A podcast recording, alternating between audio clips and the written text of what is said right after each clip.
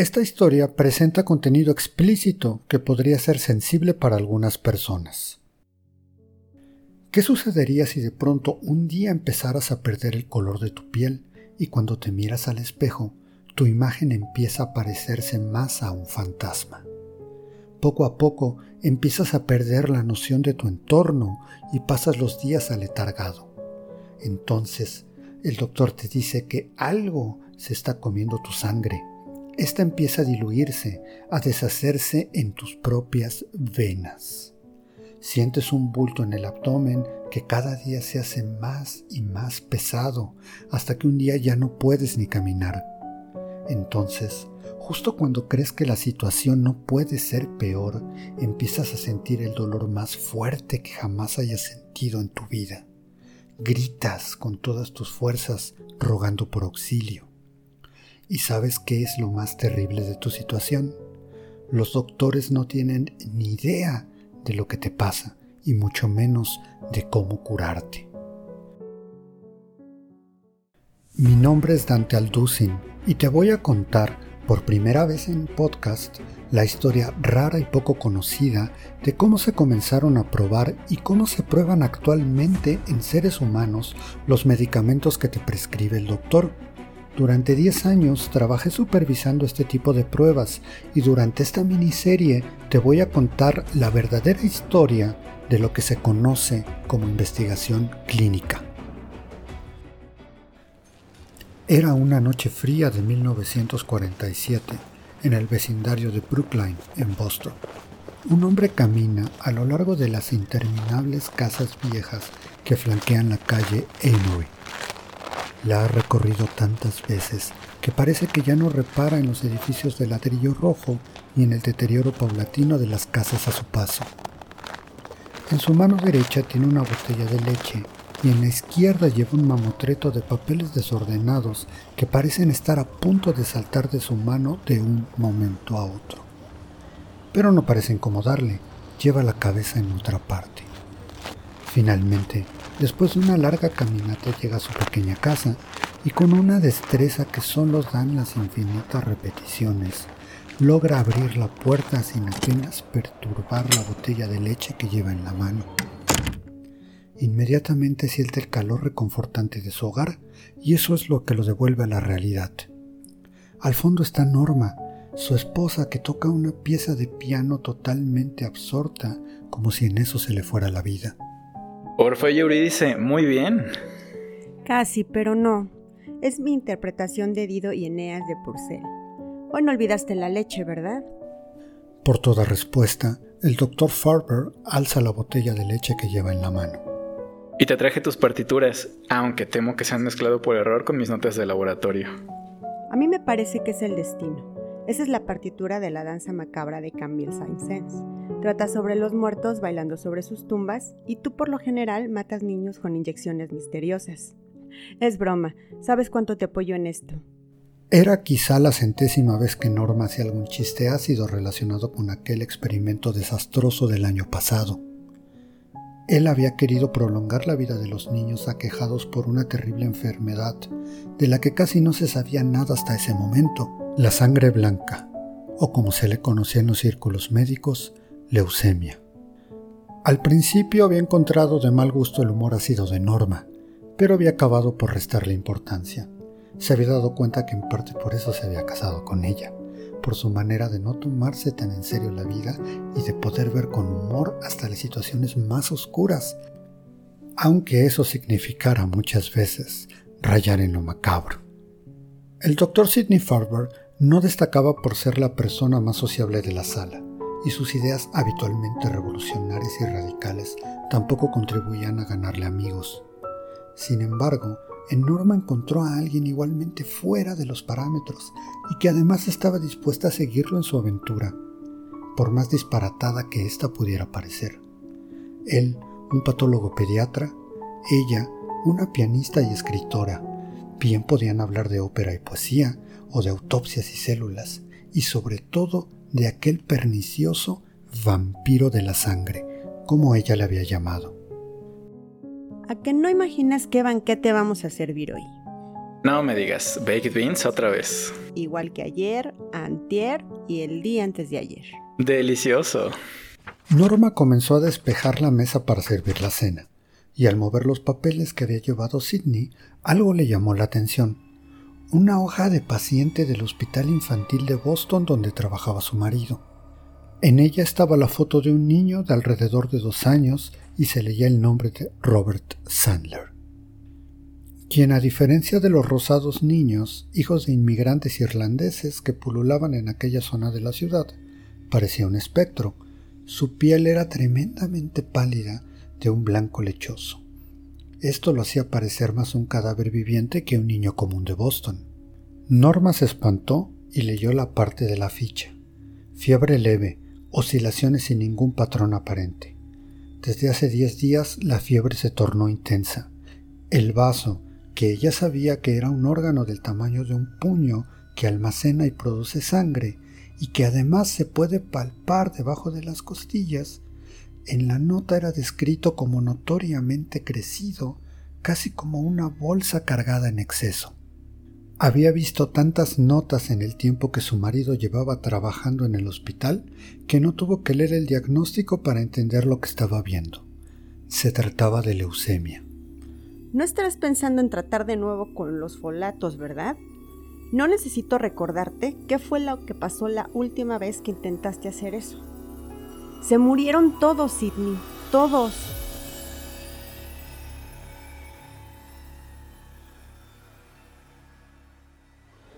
Año 2020. Ana se encuentra ansiosa. Ha comenzado a golpear el suelo con su zapato y a morderse las uñas. Hace 10 minutos que murió la batería de su teléfono y como siempre la sala de espera está llena. Le duele la cabeza. Unos asientos más allá, una señora gorda no para de regañar a gritos a sus hijos, que a su vez no paran de hacer escándalo. Los pacientes son llamados con asombrosa lentitud y Ana está desesperada. Ya había pedido demasiados días en el trabajo el año pasado para estar atendiendo las reuniones escolares de su pequeña Lidia. Pero es que la abuela se había lastimado otra vez la pierna mala y llegar hasta la escuela era impensable. Permisos para la escuela y ahora permisos para ir al doctor. Debería haber sido una consulta sencilla, unas pastillas y de regreso al trabajo. Los documentos por revisar se apilaban uno tras otro en su escritorio. Los correos se comenzaban a amontonar sin control y no paraban de presionarla. Pero no, el doctor insistía en que se tenía que hacer más estudios para saber qué tenía, y encima de los caros. Era eso lo que la tenía tan ansiosa. Ese tipo de cosas no podían augurar nada bueno. ¿Qué iba a hacer si era algo malo? ¿Y si la tenían que internar? ¿Qué iba a pasar con su niña? ¿Con el trabajo? A este paso me van a correr. El asiento de al lado se desocupó y fue a sentarse una señora rolliza muy comunicativa. Buenos días. Mire que llevo casi 40 minutos de pie. ¿Son tan lentos? Ana solo sacudió la cabeza y siguió dando pataditas en el piso. Por fortuna también se había ido la señora escandalosa. Sonó el teléfono de la señora rolliza, que se apresuró a contestar. Parecía que ya estaba esperando esa llamada. Sin nada mejor que hacer para distraerla de su nerviosismo, Ana se apresuró a escuchar discretamente. Sí, amiga, es lo que te iba diciendo. Mi hija Charo quiere que me apunte esa cosa de la vacuna de la COVID. Pero ya le dije que no, ya ves que dicen que tienen microchips que te implantan para estarte espiando y que todo es un plan del gobierno. Ajá. Sí, eso mismo me decía mi comadre el otro día, que dice que su ahijado encontró en internet eso de que muta tu ARM y le activa el 5G. Y que en realidad lo de la COVID era para una pantalla y es como yo le digo, a ver, ¿dónde ven los muertos en la calle? Ajá. Ajá, me dijo que era un estudio de la vacuna, te la inyectan, experimentan contigo. ¿Cómo los dejan hacer algo así? Y el gobierno como si nada, si te digo que todos están coludidos. Ah, el condenado COVID. Su oficina no era perfecta, pero al menos se podía concentrar y cada tanto había pastel. Trabajar desde casa le había dado la oportunidad de dar más tiempo a su hija, pero comenzaba a extrañar socializar con sus compañeros. Al menos ninguno se había contagiado. Ana Rodríguez, consultorio 4. Ana tomó el sobre blanco con sus estudios y se paró de golpe para dirigirse a dicho consultorio. El doctor, después del obligado saludo, tomó sus estudios y los revisó. No se percató inmediatamente, pero en cuanto notó la gravedad en el rostro de su doctor, le habían comenzado a temblar ligeramente las manos.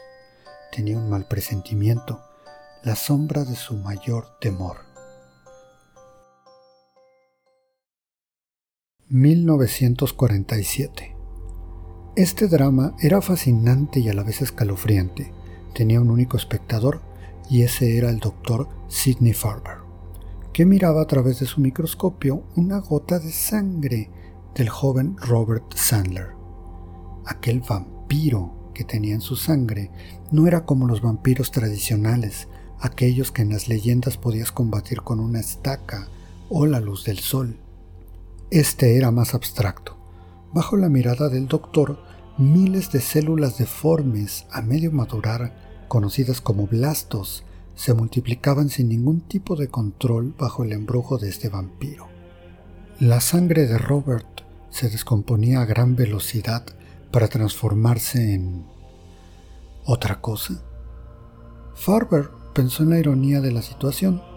Van Helsing, el mítico cazador de vampiros, es llamado para tratar la misteriosa enfermedad de la sangre de la joven Lucy, y al examinar su cuello se da cuenta de que está perdiendo sangre por la mordedura de un vampiro, el mismísimo conde Drácula. Así que le administra diversas transfusiones de sangre donada por él y sus amigos. Ah, si todo fuera tan fácil, pensó el doctor. Bram Stoker había escrito su famosa novela basándose en la medicina de punta de su época, la de finales del siglo XIX, poco antes de que se descubrieran los grupos sanguíneos. En la novela prescribe ajos y crucifijos. En realidad, estos remedios de nada servirían para frenar a este tipo de vampiro. Pero hay algo en lo que sí se identificaba con Van Helsing, la desesperación de ver avanzar a un monstruo sin control y del que muy pocos se percatan y del que tampoco se sabía casi nada. Además, había otra similitud. Quizá no pudieran atacar de frente al vampiro, pero podían cercarlo. Podían cercarlo hasta dar el golpe final. Justo al lado tenía un envoltorio que le daba esperanza. Había llegado esa misma mañana un frasco etiquetado con el nombre de ácido teroliaspártico, el primero de sus ansiados antifolatos, y con él una carta de su amigo Yela. Querido Sidney, este es el primero de la serie de antifolatos que me solicitaste. Espero te puedan servir en el tratamiento de tus pacientes. Sé que la primera vez no salió nada bien, pero creo que puedes salir adelante con tu investigación y ayudar a tus pacientes. Manténme al tanto. Yela. Yela Pragada Subaru, mejor conocido por sus amigos como Yela, era un pionero, un médico hindú convertido en fisiólogo celular y un químico que había migrado por accidente a la biología. Era un excéntrico, un vagabundo científico y trotamundos que había terminado en un laboratorio farmacéutico al norte de Boston. Él y Farber eran amigos, y debido a esto estaba al tanto de su investigación, lo alentaba y lo apoyaba aun cuando parecía que el Hospital Infantil de Boston estaba a punto de despedirlo, sobre todo después de aquel desastre de los folatos, aquel que había matado a todos esos niños. Desde su laboratorio le enviaba a Farber diversas combinaciones de algo que llamaban antifolatos. Ahora Farber estaba decidido a probar el primero de ellos en el agonizante Robert Sandler. Si los folatos que administró la última vez habían causado un desastre de tal magnitud, una molécula que hiciera justo lo opuesto debería tener el efecto contrario. El 6 de septiembre de 1947, el doctor Sidney Farber comenzó a inyectarle ácido teroliaspártico a Robert Sandler. En aquella época no era habitual exigir el consentimiento informado para realizar un ensayo clínico de una droga. De vez en cuando se le daba algo de información superficial sobre el estudio a los padres y pacientes, y por supuesto a los niños casi nunca se les decía nada. El concepto de asentimiento informado para menores que usamos hoy en día era impensable en esa época. El Código de Nuremberg para la experimentación humana, que exige el consentimiento explícito y voluntario de pacientes, no tenía ni un mes de haberse redactado.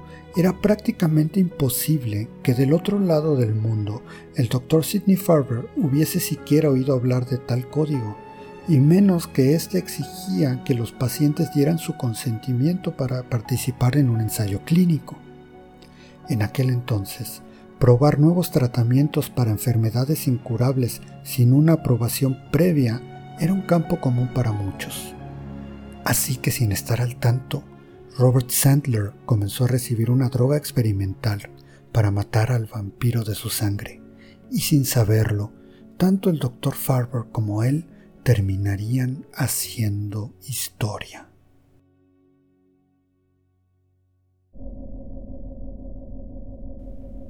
Año 2020. Tenía ganas de emitir algún sonido dentro del túnel para saber si había eco, pero no le salía ni un chillido. Ana estaba recostada y miraba hacia arriba. Se sentía como en una nave espacial. Era todo tan irreal, como si viviera la vida de alguien más. Hacía unos meses estaba preocupada por el trabajo adicional que tenía que sacar gracias a la reducción de personal en su empresa y por meter a clases de piano a Lidia. Le hacía ilusión que tocara delante de toda la familia para Navidad. Dentro del túnel le pareció que el tiempo se detenía. Una y otra vez repasaba en su memoria la última consulta con el doctor Sierra. Simplemente no lo podía creer. Eso le pasaba a otra gente, quizá a gente mala, pero ella no había hecho nada mal. Trabajaba como burro todos los días para darle un mejor futuro a su hija, y ahora esto. Pero después de todo, ¿quién era ella para pensar que era inmune al cáncer? Listo, señora, ya quedó. Puede bajarse. ¿Cómo dice que se llama esta cosa? Es el PET. ¿Como mascota en inglés?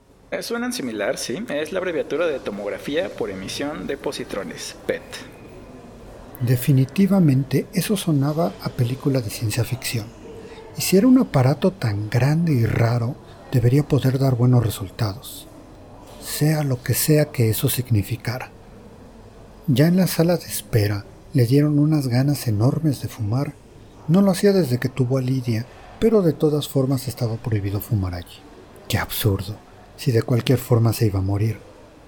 No lo creía realmente, no alcanzaba a dimensionarlo, y luego pensaba, ¿y si de verdad me muero?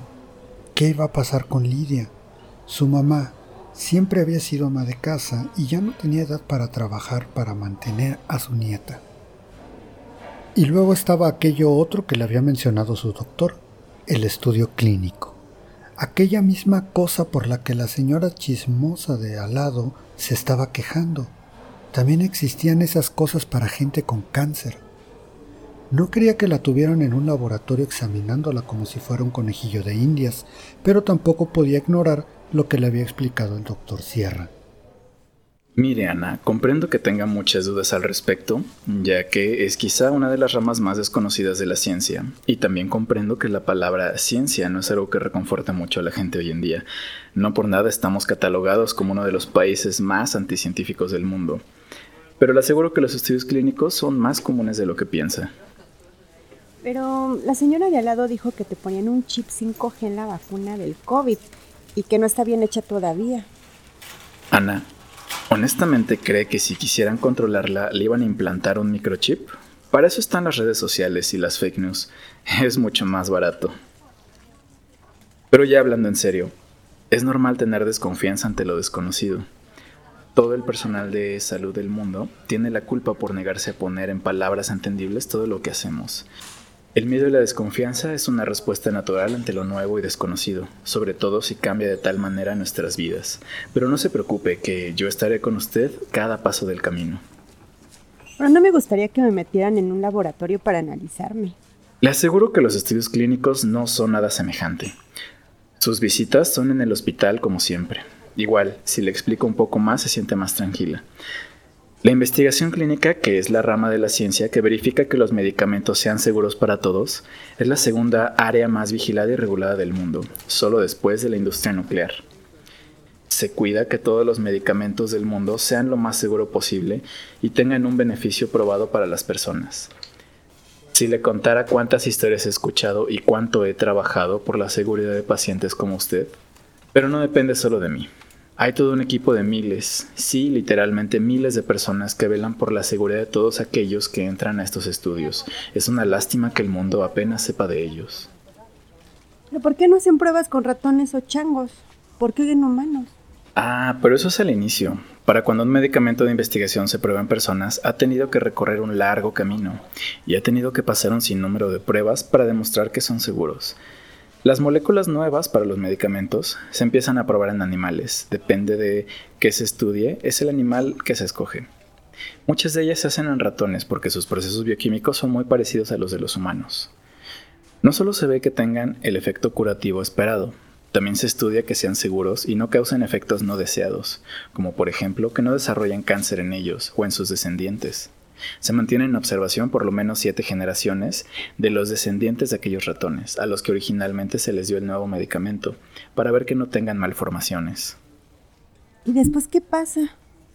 Después de que se demuestra que el medicamento funciona en los animales y es seguro para ellos, pasamos a las llamadas fases de investigación clínica, que son cuatro. La fase 1 es en la que se determina la dosis que mejor funciona en las personas y donde se prueba que sean seguras para los humanos. Es la que todos hemos visto en programas de televisión, donde los pacientes sanos, a los que se les da una compensación económica para probar un nuevo medicamento, aunque también se usan pacientes con enfermedad a tratar. Dios mío, ¿y eso por qué? Es importante decirte que todos los pacientes son voluntarios. En el caso de los pacientes sanos de la fase 1, se hace para ver cómo se mueve el nuevo medicamento por el cuerpo, cuánto tiempo tarda en salir y que sea seguro de tomar. ¿Se mueve dentro del cuerpo? Todo lo que comes, respiras, bebes e incluso algunas cosas que te untas en la piel se absorbe, se procesa y se distribuye de manera diferente a tu cuerpo. Lo mismo pasa con los medicamentos. Después de un rato lo desechas, puedes orinarlo, defecarlo, sudarlo o exhalarlo. Se usa gente sana solo en esta fase, porque en ellos el medicamento no tendrá ningún efecto para curar, solo para observar y comprobar cómo se comporta en nuestro cuerpo y que no nos haga daño. No importa en qué tanto sepamos de los estudios en animales, nunca es 100% seguro que funcionen de la misma manera en humanos. ¿Y qué pasa si alguno de ellos se pone mal? En el caso de pacientes sanos, el equipo médico los está monitoreando las 24 horas del día y tienen todas las instalaciones para proceder en casos de emergencia. Pero en todas las fases del estudio, los pacientes tienen a su disposición un equipo médico sin costo las 24 horas del día. No hay nada más importante en un estudio clínico que la seguridad de nuestros pacientes.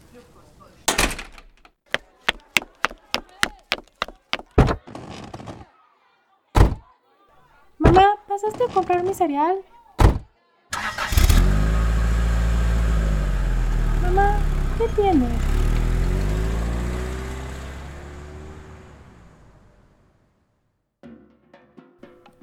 Lucy Willis era considerada un personaje exótico para los estándares de 1928. Al ser una de las poquísimas mujeres hematólogas de su tiempo, constituía en sí misma una rareza, pero que además consiguiera una subvención para lanzarse a la aventura y viajar de Londres a Bombay para estudiar un tipo raro de anemia, hacía de ella un personaje casi escandaloso. Los médicos occidentales habían llamado a este mal anemia perniciosa y no se curaba usando hierro como con otras anemias. Además, sabían que era causada por la desnutrición y que algunas mujeres al dar a luz presentaban efectos graves de este mal. Lucy descubrió, para su sorpresa, que al parecer podía curarse con marmit, una pasta oscura de levadura muy de moda entre los amantes del fitness de la época. Había algo en el marmit que hacía ceder a la enfermedad. ¿Pero qué? Al ser incapaz de determinar qué era, decidió llamarla factor Willis. Eventualmente se descubrió que el factor Willis es lo que se conoce hoy en día como ácido fólico o folato. Cuando las células se dividen, necesitan hacer copias de su ADN y el folato es un pilar fundamental para el ADN. Si no hay suficiente folato en el cuerpo, las células sanguíneas que se ensamblan son inmaduras y deficientes, lo que lleva a que la sangre se genere a medio terminar, y esto es la causa de la anemia. Sidney Farber había leído sobre los experimentos que hizo Lucy Willis un año antes de que Robert Sandler llegara a su consulta. Pensó que si el folato ayudaba a restablecer el orden en la sangre en el caso de la anemia, también podría funcionar para el vampiro de la leucemia que estaba combatiendo. Así que se las arregló para obtener ácido fólico sintético, toda una rareza en aquella época. Tomó a sus niños leucémicos y comenzó a inyectarles el folato esperando lo mejor. Pero el vampiro, lejos de morir, creció, se volvió aún más salvaje, violento y agresivo. Ante sus ojos impotentes, Farber vio cómo en uno de sus jóvenes pacientes se duplicaban malformadas y casi irreconocibles las células blancas de la sangre. En otro, aquel vampiro había invadido el torrente sanguíneo y llegaba hasta la piel. El pequeño se desangraba por dentro. Alarmado, Farber se apresuró a interrumpir el experimento inmediatamente. El folato no solo había acelerado la leucemia, sino que había acelerado la muerte de los pequeños. Aquello había sido una masacre. Año 2020. Doctor, ¿cuál es la fase 2? Aquí es donde las cosas se empiezan a poner interesantes. En la fase 1 se determina la dosis más segura y más eficaz para tratar la enfermedad, una fase que se prueba tanto en pacientes sanos como enfermos. Pero una vez que el medicamento experimental pasa a fase 2, se le administra solo a personas enfermas, un pequeño grupo de ellos. Aquí comenzamos a probar la dosis en acción. ¿Y qué es lo que están buscando? Que el medicamento tenga un efecto benéfico y este sea mayor que los efectos negativos que causa. ¿No podrían hacer un medicamento sin efectos negativos, como la aspirina? Incluso la aspirina tiene efectos negativos si se toma por quien no debe tomarla. En algunos casos podría incluso hasta fomentar un derrame cerebral. Entonces, ¿por qué la venden? Porque sus efectos benéficos superan por mucho los riesgos. Por eso es importante no tomarse las pastillas como si fueran dulces. Necesitan ir siempre de la mano de una prescripción médica. Pero para fines prácticos, hasta el aire que respiramos a la larga es tóxico, hace que nuestras células se oxiden y nos volvamos viejos. Pero sin él nos morimos. El chiste con los medicamentos de investigación es encontrar el punto más benéfico. Mm, ¿Y qué pasa con la fase 3? Una vez que vemos que tiene efectividad y sus beneficios superan los riesgos en un grupo pequeño de voluntarios, se prueba a una escala mucho mayor, en miles de pacientes de todo el mundo. Entre más personas lo tomen, mejor podemos comprobar que es seguro y funciona, y podemos estar preparados por si tienen algún efecto que no conozcamos. Se buscan voluntarios de varios países del mundo. Para ello, cada hospital donde se lleva a cabo tiene que dar su permiso.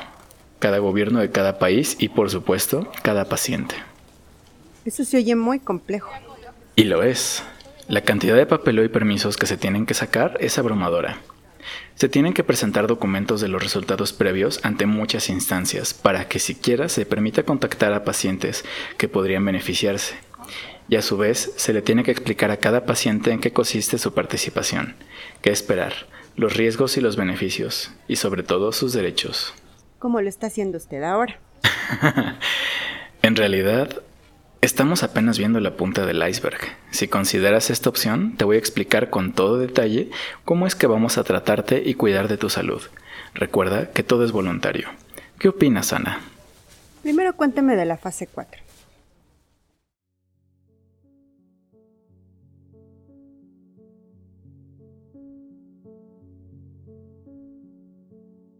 Cuando la noticia se expandió, estalló la bomba, y con toda razón, todos los pediatras del hospital infantil estaban furiosos y querían la cabeza de Sidney Farber. Le llamaban asesino y además hereje. En aquella época se consideraba el cáncer como incurable e intratable. La sola idea de tratar de curarlo era impensable para la mayoría de los doctores.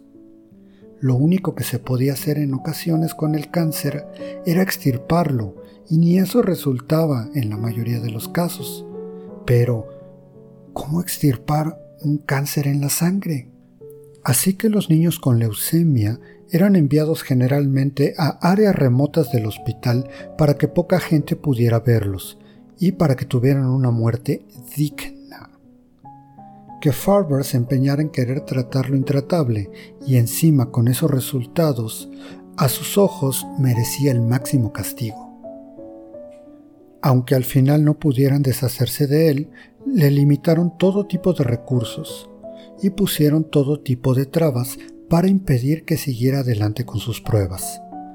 Aquello fue devastador. Muchas veces contaba solo con el apoyo y comprensión de Norma y Ella. ¿Cómo explicar que todo esto era por un bien mayor? Y fue entonces que de las cenizas de aquella tragedia comenzó a nacer la esperanza. Un día, mientras hacía su caminata habitual por la calle Amory, la inspiración le llegó como un chispazo. Si el folato nutría al vampiro, tal vez aquellos antifolatos, aquellos que Yela le había contado que descubrió por accidente en su laboratorio, podían debilitarlo. Un año después, en un pequeño cuarto de hospital, tenía delante de sí a Robert Sandler, un caso grave. Iba a administrarle el primero de los antifolatos, el ácido teroliaspártico. Estaba decidido a probar que no solo Van Helsing podía acercar a Drácula.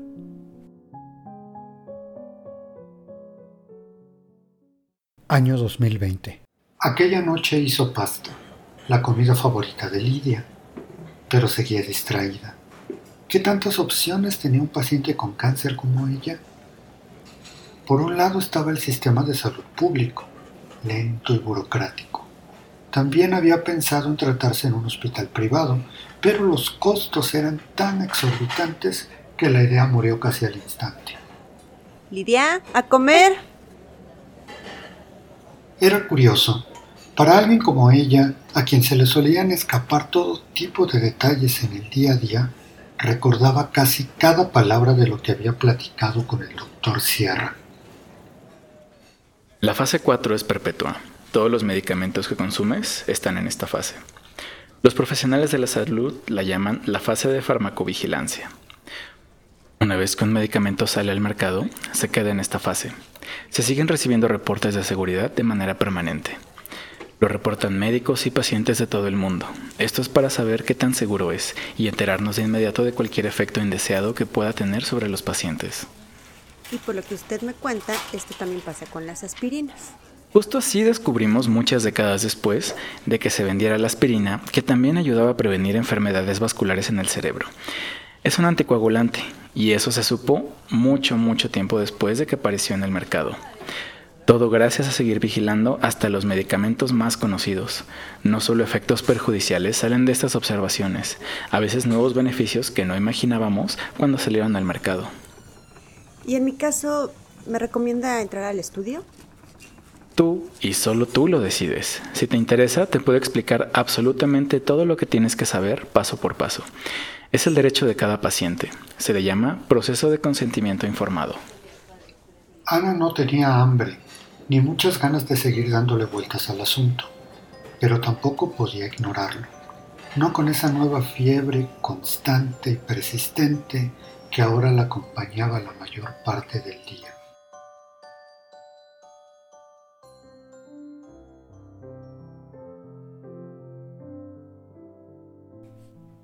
Año 1947. Es un milagro, es un milagro, doctor Faber. Robert regresó de las puertas de la muerte. La mamá de Robert Sandler no exageraba. En un principio, el ácido teroliaspártico no parecía haber surtido demasiado efecto en su hijo, para decepción del doctor Faber. El mes siguiente a su aplicación, el letargo clásico de los enfermos de leucemia se hizo más agudo, y a eso le siguió una cojera que era el resultado de la presión del tejido enfermo sobre su médula espinal. Y fue entonces que comenzaron a aparecer, además de dolores en sus articulaciones, dolores cada vez más violentos. El vampiro se reía del remedio de Farber. Irrumpió en uno de los huesos del muslo de Robert, rompiéndolo y causándole un dolor cegadoramente atroz. El vampiro lo estaba matando de la manera más lenta y dolorosa posible. La punta de su vaso más densa que nunca a causa de las células leucémicas, se le cayó hasta la pelvis. El niño estaba a estas alturas terriblemente pálido, hinchado y literalmente a las puertas de la muerte. Sin mucho más que perder y dos días antes de que terminara aquel año de 1947, Sidney Farber le administró a su moribundo paciente una nueva versión del antifolato, llamada aminopterina. Yela le había explicado que químicamente hablando era solo un cambio minúsculo en la estructura de la molécula. Aún así, Farber se lo inyectó a su paciente esperando que a lo sumo le diera unas semanas más de vida. Sin embargo, el cambio fue espectacular. De pronto, el número de células malignas y fuera de control dejó de crecer. Su número se mantuvo estable un tiempo y después, repentinamente, comenzaron a morir. Esta vez no había más dudas. Farber había encontrado finalmente una manera de combatir a su vampiro. Las células malignas no habían desaparecido por completo, pero de alguna manera estaban como congeladas. Menos de un mes después, Robert Sandler llegó a su consulta caminando por primera vez y tenía un hambre voraz, como si quisiera recuperar los seis meses de comidas perdidas. Durante los siguientes meses, Robert y su hermano mellizo Elliot volvieron a ser prácticamente idénticos. Su mejoría no pasó desapercibida. Aquel golpe espectacular contra la leucemia desencadenó un frenesí de actividad para el Dr. Farber. Varios niños enfermos comenzaron a llegar a su consulta buscando una oportunidad. Y contra todo lo que se pudiera pensar, eso no hizo sino enfurecer todavía más a las autoridades del Hospital Infantil de Boston. Año 2020. Es que no me voy a vacunar, hija, menos si me toca esa vacuna rusa. Me voy a esperar a que esté bien hecha. Andan diciendo que tiene pedazos de fetos. Ya te dije que dejes de leer lo que te manda la tía Eulalia. Te puedes morir, morir.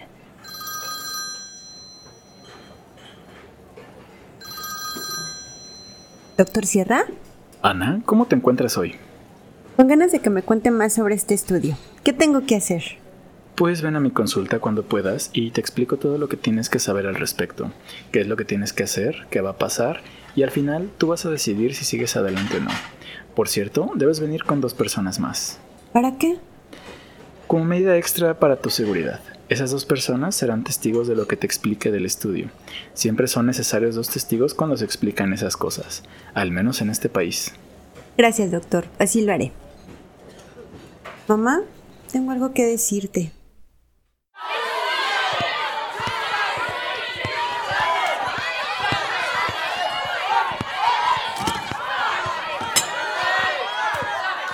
Doctor Farber, esta vez se ha excedido. Lo volvió a hacer. No solo eso, ahora vienen niños con leucemia de toda la región y estamos llenos. ¿De verdad quiere seguir haciéndolos sufrir de esa manera? ¿No cree que sería más cristiano dejarlos morir en paz? Si me lo permite, usted y sus novedosos productos químicos deberían de ser reservados por una última instancia. ¿Les vamos a negar cualquier tipo de esfuerzo para sacarlos adelante?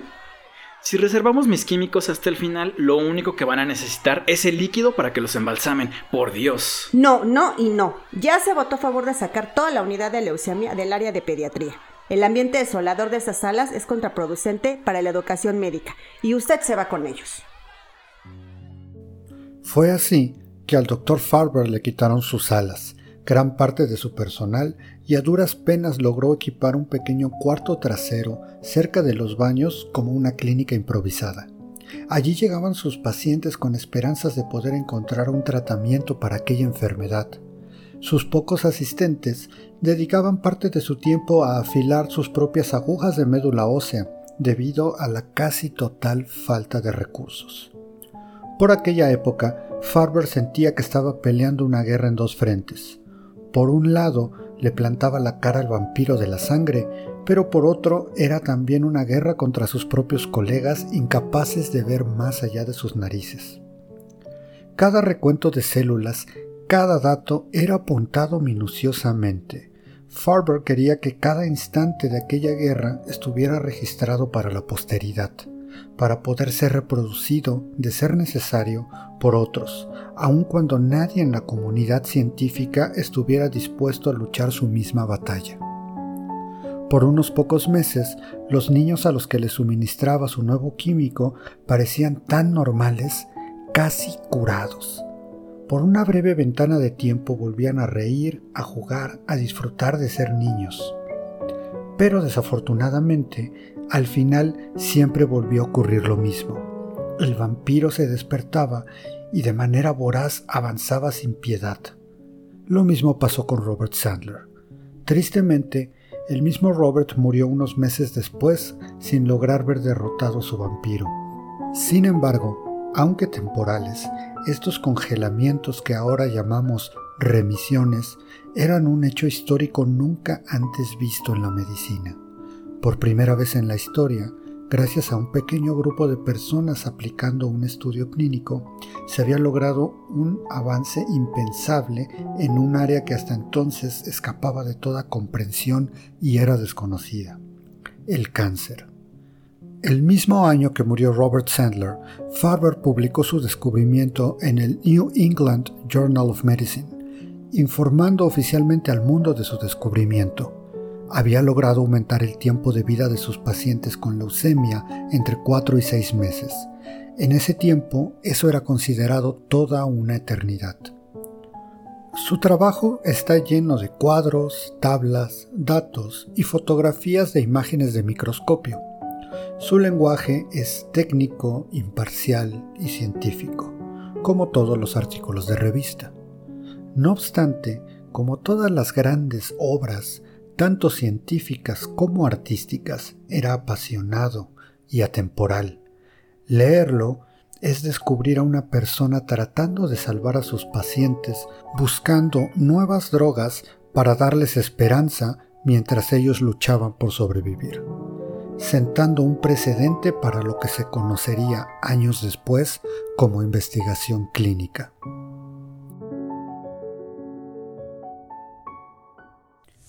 ¿Dónde pintamos la línea entre lo ético y lo inhumano? Si por un lado existe gente como el Dr. Farber dispuesta a arriesgarlo todo por sus pacientes en Boston, por el otro, en el corazón de Europa, un hombre había seleccionado a dos niños que le parecieron adecuados para su investigación, ordenando a sus ayudantes que los llevaran al lugar planeado para la cirugía.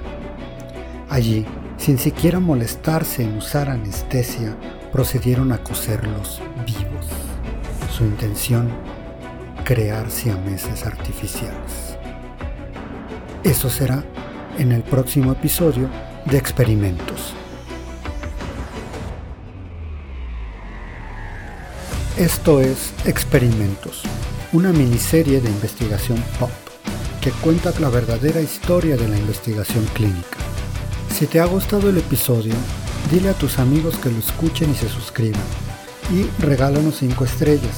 Estamos disponibles en Apple Podcasts, Spotify o la plataforma de podcast de tu preferencia, así como en investigacionpop.com. Una nota rápida sobre este episodio. La secuencia de eventos y conversaciones han sido adaptados para ajustarse a la narrativa de este podcast y se basan en nuestra mejor investigación. A diferencia de los personajes históricos que son reales, los personajes en tiempo presente son ficticios y no corresponden a nadie en particular. Yo soy Dante Alducin, escritor y editor de audio. Los diálogos corrieron a cargo de Elizabeth López y Fernando López, con colaboración de Leticia Domínguez y Claudia Sabaj. La edición es de Jessica y Duarte, producido por Misael León para Investigación Pop.